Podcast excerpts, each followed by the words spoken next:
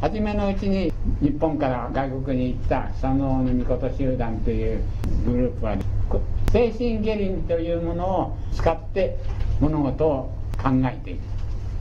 物の放出の性質を明らかにするということがだんだんできるようになってくると物にはも物に対しての研究の方法があるということに気が付いてくるとそれと同時に自我主張というものが覚えるようになって昔は何千年来じゃなかった。自我主張をするようになってそういう千年近く続きますと今度はそういう風潮が精神文明時代と違う精神風潮が地球場を覆うようになってまいります。その風潮でもっと一段と強めるグループがここに登場いたします。それが今から3000年ちょっと前のモーゼとその子孫による一団でございます。モーゼという人物が登場いたします。日本にユダヤをモーゼが留学をする時から話が始まります。その結果この人の非凡な才能をが日本のカンタルワケ豊敷スメラミコトという方がですがカンタルワケというのはですね神のトーラを分けたという意味。です神のトーラいわゆる10回です。10回にはご存知ですか？殺す中で勧誘する中でって「1回」という映画ご覧になった方多いと思いますがその時に「へえ」と火が飛んでと石板にですね「へえ」と文字を刻んでったように書いてありますけどあれで「10の何々しろ」という命令が、えー、ですね出てまいります。これをねこれを表10回というのはご存知ですか？表10回というの。裏10回というのがあるのは大概の方はご存じないと思います。裏十回というのが人間の赤沙汰の浜宿というのが裏十回でございます。モーゼが帰るまでにですね天津金木という人間の赤沙汰の浜宿はですねこの法則。赤沙汰の浜宿って10文字を教えたってなんてことあるもんかとお思いになるでしょ。うだけど赤沙汰な浜やらはという10文字をどういう意味であるかが分かってその通りに自分の心を動かすことができる人がもしいたとしたらその人はです生存競争において百戦戦こうも危うからずという孫子の兵法にそういうことがありますね。絶対腐敗の法則の心構え大したことじゃないんですそれをモーゼに授けた時の名前をモーゼの方から見た名前をカバラと申します。カバラというものがユダヤが持っている絶対の法則なんだということはマービン、え時計屋というラビから私が確かめたこと。それまで私は先生からそういうのがあるんだよって聞いてるだけでしたがマービン時計屋の本の中で日本の言霊の学と同じようなものがユダヤの中にもある。それをカバダと言うんだということを書いてあるのを見てあるんだなと思う。これをモーゼに授けた。それと同時にモーゼが古国イスラエルに帰る時に何時モーゼ何時一人より他に神なしと知るお前とお前の子孫が今後の3000年の人類のただ唯一の神となるんだよっていう大変なことをモーゼに命令した。そういうふうに書いてあるあの竹内文献もございますしまたですが違う人が写した竹内文献には「何時モーゼ何時これより国々の民の守り主となれ」と書いてある結果的には同じ意味になります。自分がで 他の神様を信仰信仰してて盛んにご神前で「お願いします」でその神さんの後ろに モーゼがいて「よしよし」3000年はみんなそっち行っちゃう。ですから10月は奥犬主の御事のいるですね島根県だけが神有月で元の国は神奈月っていうんです。神様のいない時ですから。それでもやっぱり神社行こうと拝んで拝んでてそこにいないからずっと出雲大社行っちゃう。で出雲の神様を拝むことになる。なぜかっていうと神っていうのはそのこの2000年代にその人の頭にできた観念に過ぎないのであってそういう神様が実在するわけではないから。こんなことを神社の前で言ったら大変なことだけど笑い話じゃないの。そういう神様というものは真実には存在しないのだ。モーゼはですねそういう命令を受けてこれ大変だと思ったけれども自分が命令されたんですからもうそれこそ腹の中にしっかり畳み込んでそれでモーゼはエジプト行ってエジプトのあの砂漠でもってですねお前の情報はエジプトの奴隷になってるからまずこれを救い出せ。そうすると神様そんなことを私に言うけれどそのあなたっていう神様っていうのはエジプトの同胞のとこ行ってこれが神様がそう言った。って言ったらその神様って何だって私に聞くにそういないからそしたら私はどう答えたらいいんでしょうって。どうしたらいいんでしょうって言うと神様が「パイアム・ザ・タイアム」って英語英語で喋ったわけじゃないでしょうけどもエジプトもかイスラエルもか知りませんが「パイアム・ザ・タイア。ム」何の意味だかいまだに分かんないんですよ。分かったようでいて分かんない世界中が分からないんです。ところがそれをモーゼに教えたカンタラが豊杉天皇の方から見れば何時モーゼ何時一人より他に神なしと知れって言うんですからそれとこう一緒に見てきますと意味は分かる「I am」っていうのは神様お前がなぜだって言ってる私はって私は次のざっと以下のもんなんだよ。その次の愛はそういうことを考えてるのはモーゼでしょ。そんなことも言ってるお前自身があるべきもの。が私だよって。お前をお前のそういうような問答をしているようにさせてるものが私だよ。言うと話分かります。でもそれは竹内文献に何時一人より他に神なしとしてっていう言葉の知ってるからそう解釈できるんであって。世界中の謎なんですからね。それからもう一つです。キリストの教の聖書の一番新約聖書の一番のリベレーション。に出てくるその 6×6×6 って666って。これもまた神秘で世界中の人が論争してていまだにわからないお前はそういうように活動してお前とお前の子孫の霊能者の力でもってこの世界の国の人々を指図して第二化学物質文明を完成させそれから得た利益の武力筋力権力を持って世界を統一せよというですね絶対の命令を授けた。1000年前に日本から行ったその科学集団がヨーロッパないしですね他の国日本以外の国に自我というものにの好奇心にのっとった物質科学文明の研究方法っていうものをだんだんに発達させていくその途上においてそれの中核になって世界中の人の裏に立ってそれを推進させる役目であるものをモーゼとモーゼの子孫にその二人さん。これが中核になると強力な力を発揮していよいよこの3000年が第二物質科学文明を創造する機関として猛烈な運動を開始することになります。まずですねモーゼはそういうことを基本にして自分の民をですね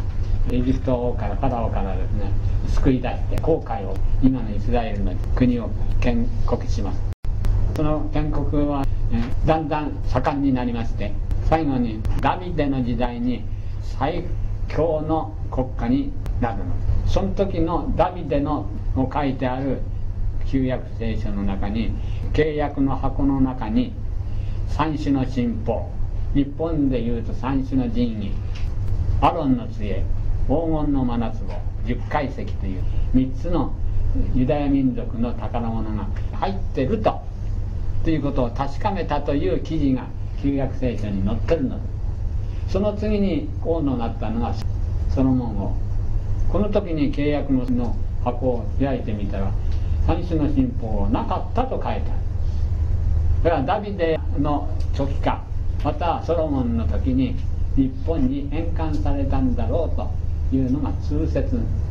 通説というより東の国の方に何か持ち去られたというのが大体伝説として行われてる。それが今でもいろんな地方でもって映画化される。宝物を見つけた。その宝物を手に入れれば死なない人になるとか。世界の民の全部を握ることができるとかという現実なものあの外国人当然ヨーロッパ民族はみんなそういう伝説を半分は信じてますのでそれで東へ東へと大きな船ができるようになってから航海して見つけたのが南洋のそばなんですそこでもってここだろうっていい国だからと思ったのがソロモン軍島というそういうようにしながらですねユダヤ民族はその物質科学文明を作る社会基盤である生存競争社会というものをこの同調させて何でも人よりも早く人よりも強くという、え考え方を世界中に広めてその中核となって働きを始めます。そのダビデ・ソロモンの時がですねユダヤ民族の最高の国家がととして栄えた時ですがソロモン以降になりますとだんだん推理しまして周囲の国が武力的にものすごく強くなりましてユダヤの国家は、ね、大部分裂を起こしてユダヤとイスラエルに両国に分かれます。またそのしばらくでその両国とも滅亡してしまいます。やはりユダヤの国家が今から大体2700800年の前です。なくなるんですもうちょっと。滅亡するんです。それからってものその居所がないですからもっと住んでて占領された国は人はもっといたいない方が政治がしやすいですから虐待を受けますのでね。ユダヤ民族はその国家から試算してその時以来世界の放浪の旅に出ることになる。ユダヤのさせらいって言って有名な事実です。どうしてかって言いますとエホバの神様がですねユダヤ民族の一番の宝と言われていた三種の神宝をまずなくしちゃってユダヤから取り上げちゃってそこのところに精神を集中されることをやめさせてしまってその次にユダヤの国家も滅亡させてしまうその結果どういうことになるかと言いますとユダヤ民族はですね放浪しなくちゃならない身に置かれるんです。その時にユダヤの民族というのはですね12部族あるそうです。旧約聖書にそう書いてございます。そのうちのレビ族というモーゼがいる時からユダヤの神様のお祭りを司る部族預言者の殺人に従って滅亡してユダヤ国家東に向かいます。大民族移動でシルクロードを通ったんだと思いましょうけども中国とかまた南に下がった国は東南アジア。の方まで散らばって四六は四六一直線に中国やなんかの人と人と同化しながら今の中国の東部前から韓国を経て今から2500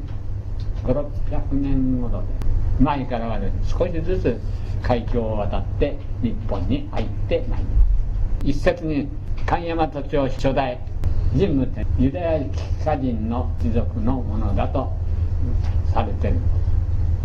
日本書紀とか古事記のねその以後のその辺りから下の皇后になる前の名前を言いますとあそうかもなっていう目安がよく他と他という字が2つ続く神様人の女の人の名前はみんなユダヤ系統の何々たたなんとか姫。他が2つある。第一文明から第二文明。だから他が2つつくんですから。たたかぶもそうですけどそれが目安をするとあそうかとよく分かりますから。そうやりながら日本の国に入ってきて、これレビという祭祀の部族ですから神をお祭りする敬虔な心を持った民族ですからうん入ってきて主人天皇の頃にはたくさんの人が入ってきて伊勢神宮を作ってる時にはユダヤの帰化人たちが財政的にもこう建設の事業にもものすごく貢献をしたんだそうです。その関係もあって伊勢神宮に行くと分かります道に大きな灯籠がありますでしょ。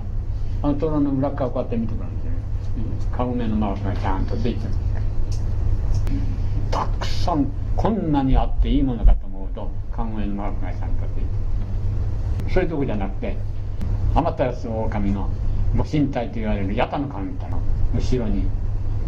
ヘブライムで名前あの字が書いてある「イチョラヤエ」これ見たら私震え上がっちゃって大正天皇のですねじおお医者さん。大正天皇だとお体を見て差し上げてたお医者さんのと恋になりまして「島田さん今晩来なよ」って珍しいもの見せてやるから。のこのこ出かけるさ昔の味ですから系統なんかない以来なかったんじゃないでしょうけどもそのうちではな使ってなかったぼやーんとした八畳の間でもってうんなにねくるんで大切にしてあるものだこうやって持って広げたそしたら「これなんだか知ってますか?」って言ったら「いやなんかの拓本ですね」そしたら「そうだ」伊勢神宮の本殿の八田の神の拓本だよって。だって八田の神拓本にしちゃったの墨塗ったんですかそうだよ。誰がって言ったらそれは言えないよ読めるかっていうかいやヘブライ文字全然知りませんって言ったら読んであげるからね。一応らやえって。どういう意味ですって言って君一丁羅って知ってる。一番いい外出の着物のこと一丁羅あれなどういう意味かと言いますと一丁羅。っていうのはねただ一つのって意味だそうです。ヘブライ語で。で「やえ」一丁羅やえただ一つの神やエホバって書いてそれが、ね、日本の伊勢神宮のご神体で鎮座ましましちゃったんですからあの本宮の中心に嘘か本とかね。見たことないから知りませんけどそのお医者さんは「そうだよ」って言って。大正天皇の辞意を長くなさってた方だからあの大正天皇からお参りする時は辞意もつついていくでしょうから年中離れないんですから辞意っていうのは。だから大正天皇が寝ちゃったさ時にこそこそって言って 爆破にしちゃったのかもしんないし神宮の偉いお神主さんがことある時にはと思って何枚か取ったのに一つをもらってきたのかもしれません誰だかってことは言えないけどって言ってねけどこれは本当なんだよ。堂々と向こうから来てる。ユダヤ民族のかが中国人と根血になったり朝鮮人と根血になったりした人たちが堂々と日本に入り込んできてだんだん日本のお役人にもなってこの羽振りを聞かせるようになり日本のいろんな国家事業にも頭がいいのと経済や工芸に秀でた人たちですから貢献していろんな日本の国の文化に尽くして名前もですね総理大臣にまでなった綾野なんとか与えちょっと今名前忘れましたけども、えー、の聖徳太子時代までにはあの大臣にまでなった人もいるんです。それが日本の国が今後民族だと。多民族系の国家なんだっていうのをそこで言われることなんです純粋な民族ではないのです今や福谷蔵王朝の頃は世界中から10年15年の旅を重ねながら日本の国にたどり着いた。というちゃんと伝説の持ち主の国家なんですですから真の始皇帝っていうのがですねジョックと一緒に命じて何千という人を乗せる大きな船を何度も作ってそれで日本に押しかけてきて不老長寿の薬を出せって言ってきたのが確か神武水税安寧水税天皇か安寧神天皇かの時代の時。死なない薬ってのは人間が死なないのではなくて人間というものは永遠に生きるもんだということを証明した学問のことの。言霊の学問のことでございますそういうようにしながらですね日本の国にドシンとその基礎を置いてそういう時代に王神天皇が即位をする日本の国はですねその後ではもう一切外国の文物を持って国家の文文化を作っていく国に変わるのです第一精神文明時代から第二物質科学文明時代に生き残るためにそういう方法を取った国なんですその時に西に向かったレビ族以外の11ブロックはどういうことになったか。国家がないんですからヨーロッパから世界中に流浪をして全ての国家の中でもって国家を持ってないというのはですね国籍がないんですから重要なポストにはなかなかつけませんけれどもしかし経済的な活動をするには支障がありませんから隠然として社会に権力が持ち出して今のあのシンガポールとかなんとか華僑がですね重大な経済力を持ってるのと同じようなものですね華僑っていうのも中国に流れていったユダヤ人の慣れの果てでございます。それでしながらですねだんだん国民の下の裏の方に潜みながら経済活動を通じたりそれから学問の活動をしながらその国その国のイニシアチブを完全にとって近代においてはマスコミを全部牛耳ってしまう。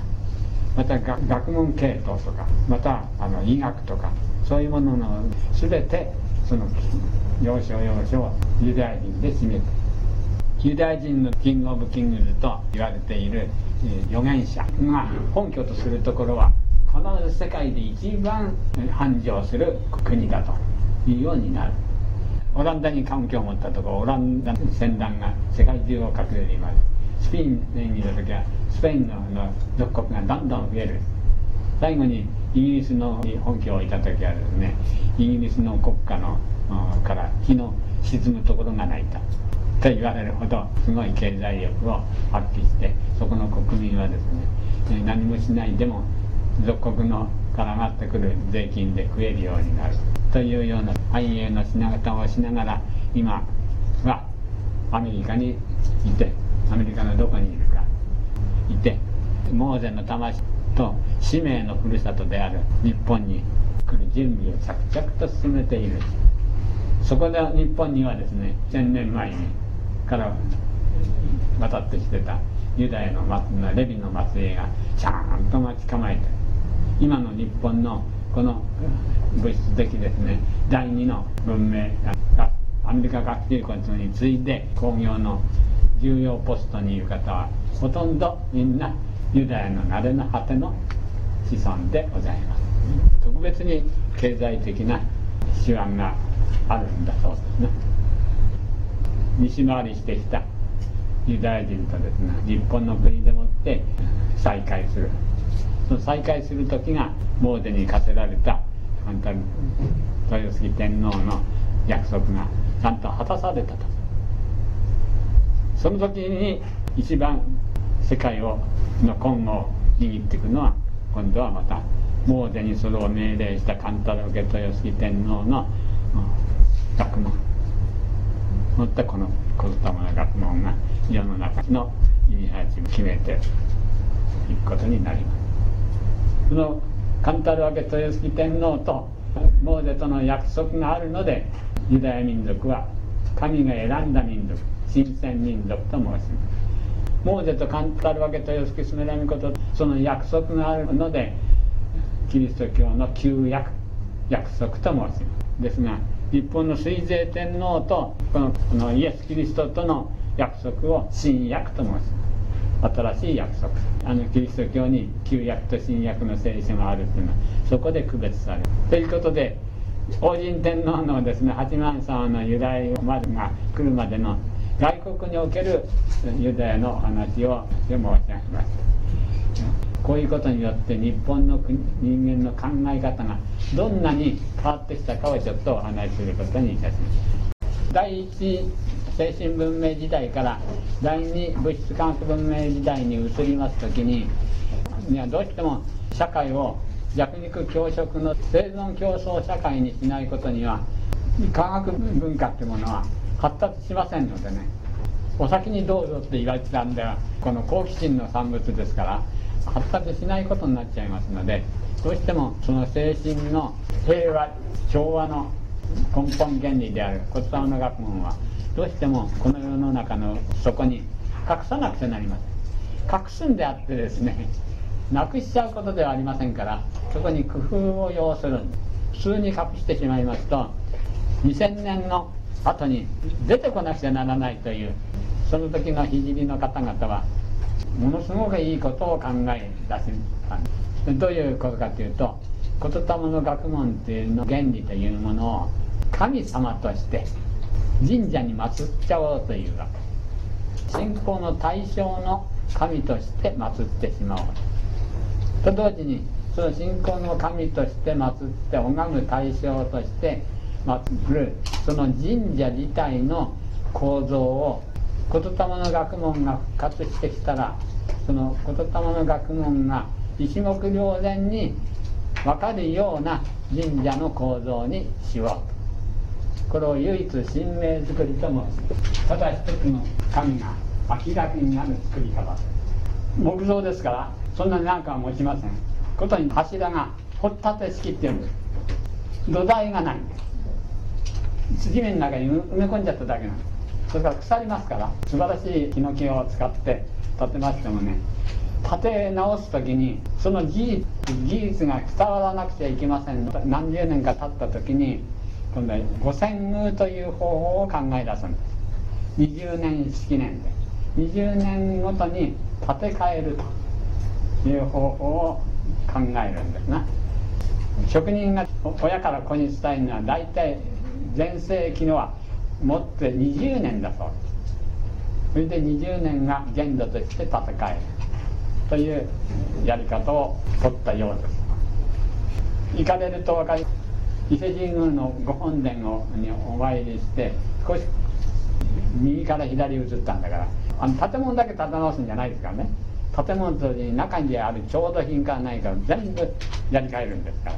全部建て替えますと最後の晩に本殿の床上の真ん中に置いてあるのがご神体で天照総務がご神体八田の鏡が、うん、置いてあります。そのちょうど真下の床下に新柱またはね指柱または見計る柱という名前の約5尺の柱。内宮がね今の方が尺って言っても分かんないですかね。1尺3 0センチとして6尺ちょっとあるそうで下宮が元の長さの5尺よりちょっと長めだそうです。これはいつの時代か。鎌倉時代以後に人間考えが入って変わっちゃったんで鎌倉時代の記録で見ると内下宮とも小5尺だったそう。です小5尺が真理なんです。なぜかと言いますと一尺が一つの宇宙の大きさに例えた。さっきも申しましたが宇宙は一つとだから一尺。ですから新柱は普通5尺なの立ってるただここが、神秘なところで移す時は最後の御三宮の最後の日の真夜中12時を期して行われて神宮の上の神主さんがね数人しか立ち会えない。そしてその翌日から移し終わった元のものはそっくり取り払ってしまって更地にしちゃうんですね。完全に更地になってるかというとそうじゃないのです今でもいらっしゃってこうやって隣を見ますと垣根がありますけどその向こうにこのぐらいの真ん中にこのぐらいの高さでこうなんか覆ってあるものがも遷宮する前はそこにの指柱が立ってたと。そのまま20年間そのままになりましてその次にこっちにまたご遷宮する時はそこにまた指柱が立つわけ。ですそらしじゃなくてそこだけは登るようになってる。これはねこの前の前のご遷宮の時に朝日新聞が大掛かりでその工事の詳細を記録しましてそれでいろんな角度から全て写真に撮りましてこんな大きなですね写真集として朝日新聞から観光をしました。売り出した。時のものを見て私が喋ってるわけ。です、え、私の推定ではないです。そういうように細かい説明がしてある写真集。それを見るとそうなってるんです。他にもいろんな言霊の学問をそのまま形にしたんですからもうその階段から、えー、ですね、えー、床の張り方からそれから地儀それから先にカツオギ手があるまでですね全部規定通りに作る作られております。その詳細はここの伊勢神宮っていうもので見てくださいます。ただ一つですねこの御神柱これについてはこれも詳細書いてございますけれども歴史というものの観点からしますとこの御神柱というものの意味をもう一つ明らかにしとく方がいいと思って今日お話を申し上げるわけです。ですから正しい方法では御神柱は5尺150センチ。そうします。普通にこうやって立ってるんじゃないんです変な立て方をしてる。ここから下はここから地面だとすると5分の2だけが隠れてる。神宮の関連者のどんなお偉い人に聞いても何のことだかわからない下の祝詞を上げるですね。春日神社っていうと中でも最高の神社ですな。あの神社のね年取った関連さんがあのこの会員の中で大阪にのある女性の方ですけどもその方との知り合いで話してるうちにわしはね死ぬまでにあの私がみんなの前で唱える大払いのりとの本当の意味を知りたいと思うんだな。それが私の本当の、うん、夢なんだ。言ったって先生の橋の大払いのノイズの話聞いたらもう感激しましたのであの神主さんにあのコピーしてお知らせです渡してよろしいですか？それ結構ですよって言ってあげた。それですぐ渡したそう。なんか言ってくるかなと思ったら何も言ってこない。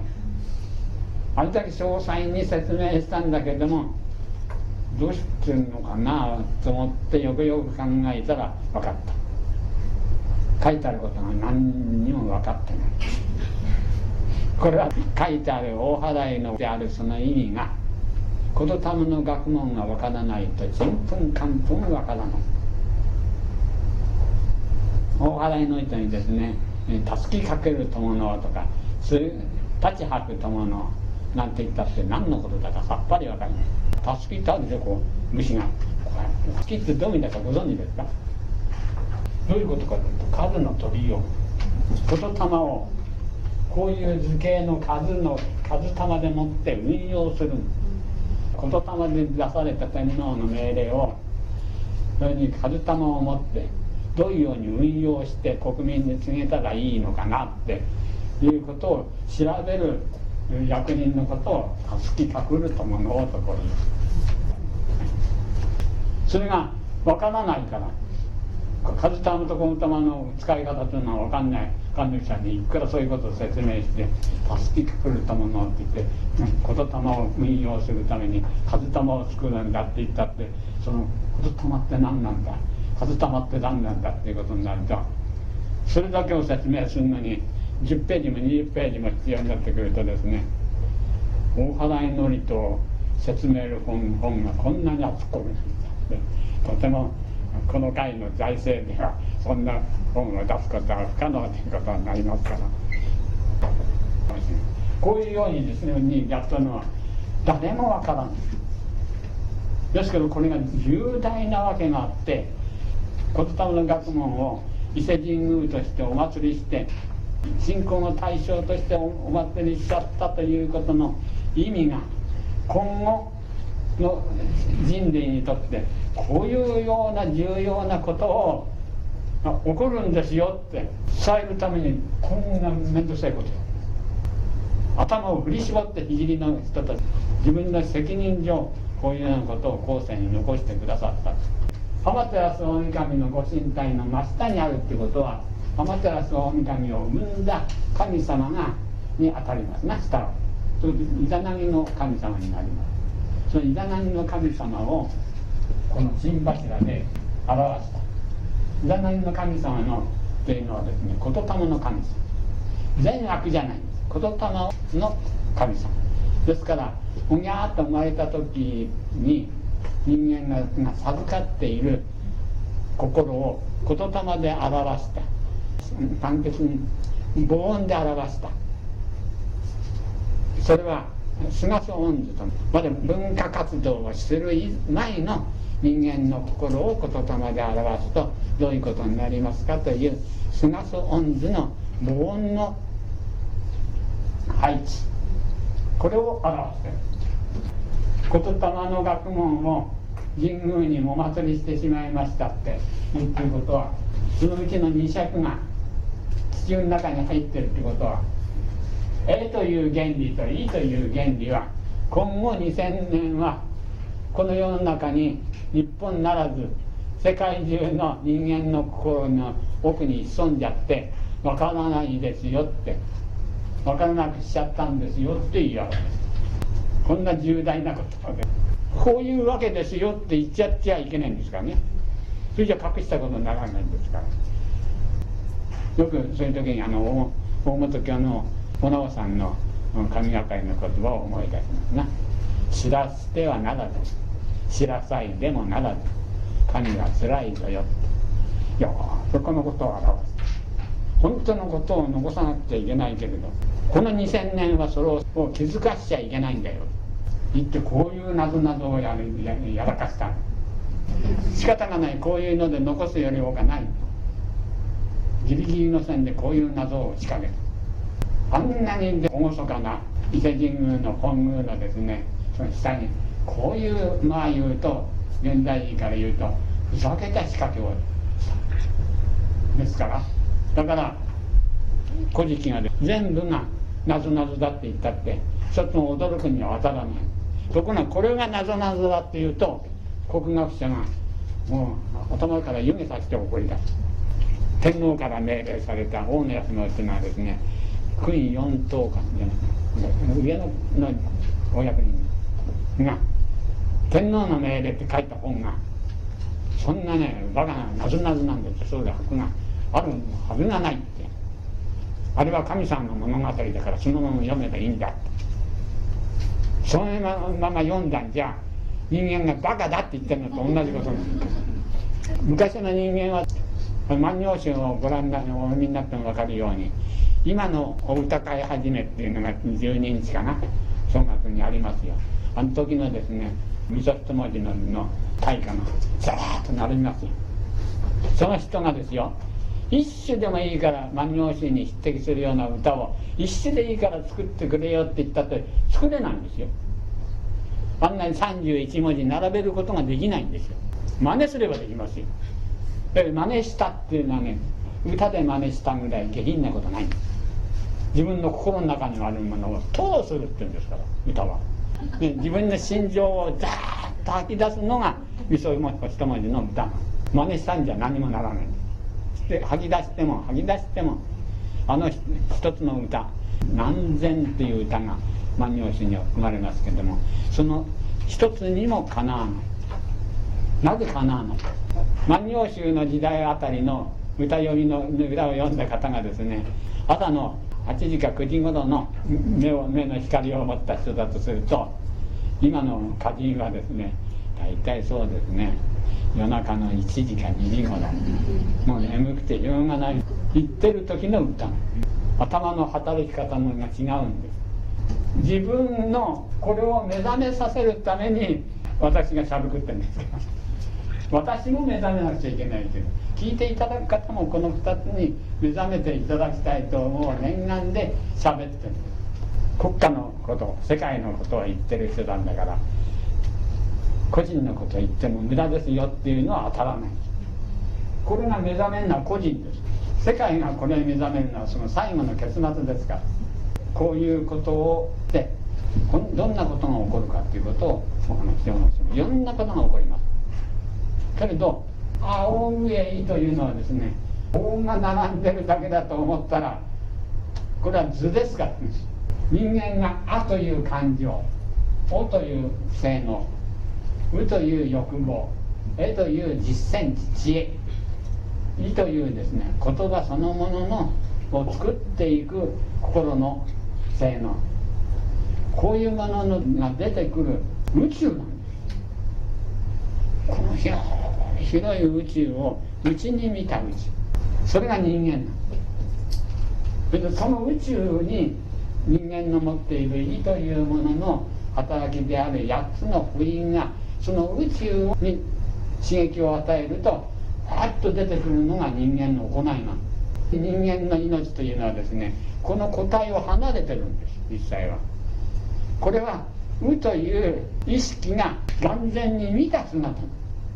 だから俺はこういうだけだよと言って。それは無という人間に与えられた才能で自分を見るとこういう姿だよと言ってるだけ。それじゃこういう姿からなぜへりくつや理屈が出てくるんだって。頭の機能がそれを代弁してることは確かですけれども頭をいくら探ってもどこでそれでその宇宙とつながってんだって。いうつながってるここは多分ここら辺だろうと分かってもその宇宙の元の性能がいくらこれを分析したって出てくるはずない心の宇宙として探らないと心の構造は出てこない。これは体なん。ね、これも体でこれも体で舌も体ですけど人間がですね肘の昔の人がなぜこれを体って言ったんだって空っぽって言うんです。空っぽの「他」っていう意味。その「他」もですね「他」っていうのは言葉の心の主体性を表ます。身を捨ててこそ浮かぶ迫られて大東真っ向上段からパーッともし相手を切らなければ自分が切られるという一か八かの時にパーッと出てきます。その他自分の全体。この自分の全体の活動のおしまいの結果が他に環境が出る。点々というのはですね現在完了形の時に点々がつくんです日本語には。ここでしてしまったってやつ。その時に点々がつくんです何々がって言うでしょ。何々かとは言わないんです。何々が起こったって。その何々というものの全体がここで完了したその事実が何々したとこう来るがなかが点々がつくと現在完了形を表すんです空っぽの「だ」なんですからこれを見たって何のことだかさっぱりわからないんです。この体のうちの顔の表情を見りゃこの人は優しい人だとか喧嘩っ早い人だとか気が強いとか弱いとか言いますけど体の表情というものはね欲望宇宙ではわからないんですこれ「あ」という感情で見るからわかるんであって「う」という意識はただこの体の五感感覚の意識だけがわかる。ですから終着点の「体」ってその本当の意味というのは体を体のようなその症状を表す元の宇宙の性能。これを見ませんとわからない。それでその結果元の人間の生命って何なんだ何なんだ何なんだとぎゅーっと自分の心の中で探っていくと最後に分かってくるのがこの五五音の宇宙という。面白い広いこの宇宙のもちろんこの目に見える宇宙じゃないですよ。目に見える宇宙を見ている心の宇宙。目に見える宇宙はどなたが見ても一つですな。これは間違いなく一つしかない。それじゃあ心の宇宙はどうだ？心の宇宙も人間は分かれてますけど100人十色ですが心の宇宙もみんな同じ一つの宇宙なの。俺が私がっていう意識を抜くとみんな同じ宇宙。そのみんな同じ心の宇宙のことを仏様っていうんです。その宇宙のという考え方で見ますと昔の人が残してくれたっていうことがどんなに素晴らしいことなのかということがお分かりになってまいります。今これを隠してしまってますからそうするとイニシアチブを取るわけのはこれなんですね。今は。欲望です。金で買えないものはないんだって金で買えないものはないんだっていうのはだけど五感感覚で見えないものは買うわけに。いかないだけどその五感感覚ででは捉えられないものがあるから人間なんです。これがなくなるっていうことはどういうことかというとこれが主体になるんです。ことに今の物欲の強い世の中では。それとそれを理屈づけるために「お」という理論を使う。人々に訴える。そういう世界がこの2000年間続いてる。んです一つには一番残念なことを申し上げます。これを説明するこれですから理論ですから。こっちがなくなったって意識がありませんから。何かこういうことが起こったっていうことを意識で捉えます。捉えますとどうして起こったんだろうと考えるこれであいつが俺を憎んでるからだ。俺も憎んでやる。ただ憎んじゃ飽き足らないから。どうにかしてじゃあどうすりゃいいんだ。みんなこれが考える今しかしかし彦じどんな巧妙なこともね必要となれ考えます。最後にはうんどうにもなんない。俺は切れた。切れたらどうなんだ。そういう考えがまとまりますとねこれとこれでね悩んでた。心はスーッとする感情が。決まっちゃうから。それがいいとこも悪いとこなんか関係なく心っていうのはね決まっちゃいますと気がかっこよくなる。正反合正反合の戦いによって人間は生きる。だからこの世に平和をもたらすには平和の戦い取れ。いつまでたったって平和はこやすになると思うんですがそういう理論がここから出てくる。そうしますとどんなことをやってもこの「お」という経験知識のですね束縛からのは抜けられない。この野郎がこういうことやったんだからこうすべきだああすべきだっていうと自分の経験値っていうものに絶対に自分の命を預けちゃって。いつまでもこう走ってる。ということをですねやらなくちゃなんないような社会に人類社会に叩き込まれて2000年という。こんな辛いことない。一つのことを見つけたら必ずそれに対する対抗の仕方は戦うんだという。戦わなければ敗残者になるんだという。頭をガーンと植え付かっちゃって人類は2000年も生きてる。人類っていうのはそんなバカじゃなかったはずだと言ってもみんなそれに知らない。この世がですねそういうひどい社会なんだってことを知らないでいる。それが今の世の中。どんなにか人間らしくない世界に2000年も暮らしてる。だけどお前も少しくたばって極楽へ行ったらどうだねって。いや極楽行く方法はないんですか。まあミラウスと唱えたらいいんだよ言ったわけですね淀川を下ってた要するに自分の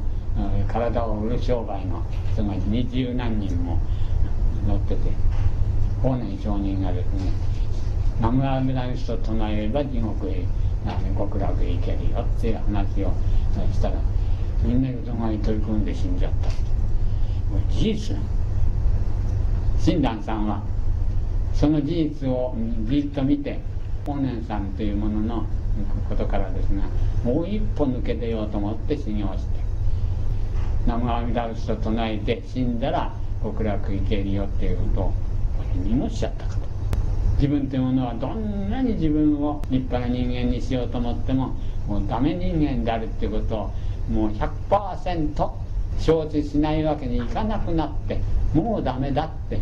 言ってですね地獄の底にこうやってあぐらかいちゃった時に阿弥陀様がこういう強情っぱりにはどうにもならない。南無阿弥陀仏と唱えたってダメだと親鸞さんはですね人にはそうは言わなかった。自分ではそこまで行っちゃって。それで地獄の底にですねあぐらをかく気持ちになったら阿弥陀様が極楽からしょうがないからあいつのそばまで降りてこう行って極楽のから地獄の底まで降りてそれで親鸞さんの口を使って「南無阿弥陀仏南無阿弥陀仏」って言ったですから親鸞さんという方は煩悩具足の凡夫。地獄は一条住みかぞかし坊さんは結婚しちゃいけないっていう世の中に3人もお嫁さんもらったんですからこんなことをしてる坊さんって影ではいくら持ってるかもしれませんけど表面はそんなことをする人がいない時代に3人のお嫁さんもらってそれでも往生しないで、ね、地獄は石上住み数かしていったとこが有沢様のそのおかげでもって自分が地獄の底にいながらですねその地獄が地獄そのままで極楽になっちゃった。で自分は人には語りませんでしたけれども観世音菩薩の化身かもしれないなと思ってた人。それと全てをこの光の世の中で見ることができる感情音という音を見る。音を聞くならともかく音を見るとこれは宗教の言葉なんですね。音を見。光を聞く。それを仏というこれは禅の言葉です。けども意味を全然知らないこの2000年はそういうように自分の心のしがらみで抜け出せないんです自分が自分を。だからもっともうちょっと自分の心をよく見てそうすると自分のしがらみを抜けたらいいですよっていうと自分の心を見たら何が飛び出すか分かんない。そんなのっかないの嫌だ。このままで結構です変な話。そのおっかないことを思ってるよりおっかないことが出ると見なくちゃなんないから嫌だ。と私あある時ですねずっと前も40年も50年近い前に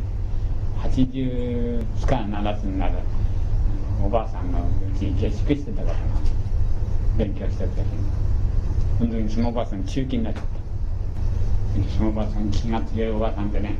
市役所から飛んできて身寄りがないからそのおばさんこのうちにいる限りは私が面倒を見ますよって見てあげますよってそれができなくなったら死の方お願いしますかって君こんな既得なことして男が面倒見られんのかねってやってられるかどうかわかんないけど男だと女だってねそんなに体の構造にそんなに変わってることがあるわけじゃないからできましょうって1年5ヶ月ぐらいかな、ね、面倒見たことあるんですよ。そしたらねだんだんだん体があの頭がバカになってきますと大小便垂れ流しちゃう。8畳の部屋に住んでたんですけどそれがね自分で気が強いですから自分で処理しようとする。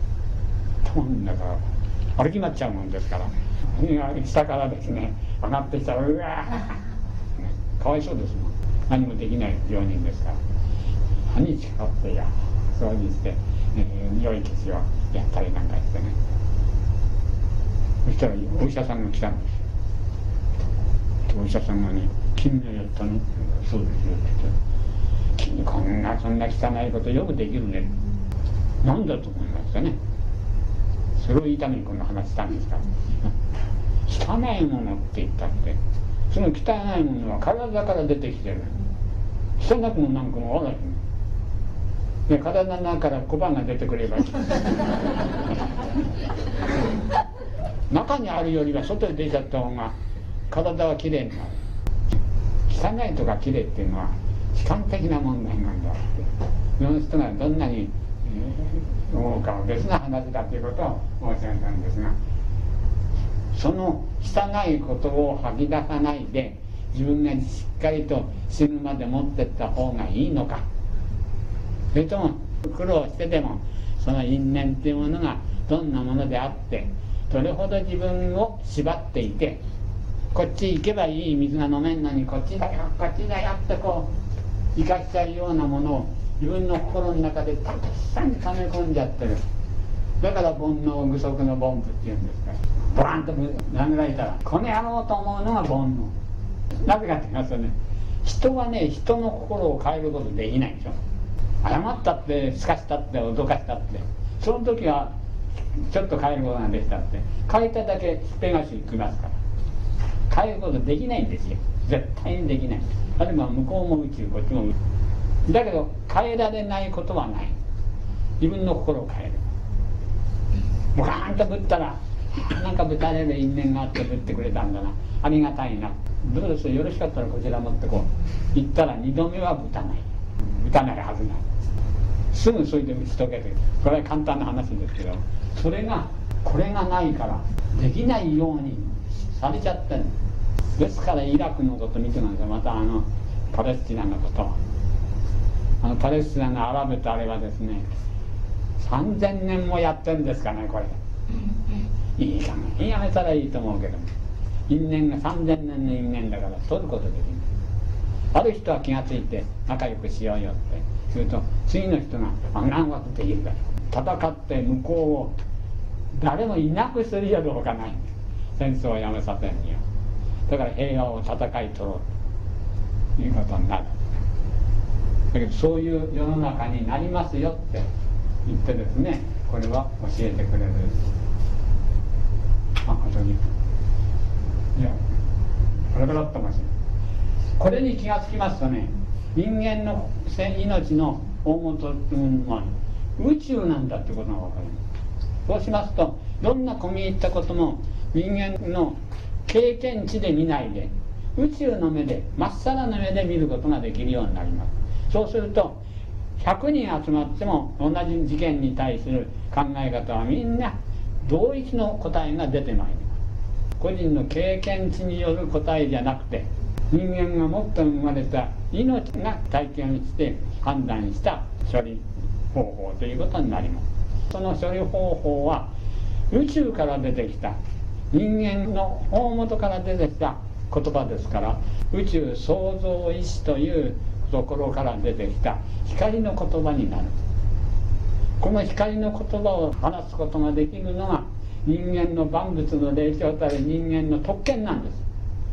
この特権の目で見ますと宇宙の全体の目から見ると解決方法は立ちどころに今ここでもってスッと決まってしまう。んですその目でもってこのからの宇宙の創造に向かってご覧なさいます。今地球から一番遠い星は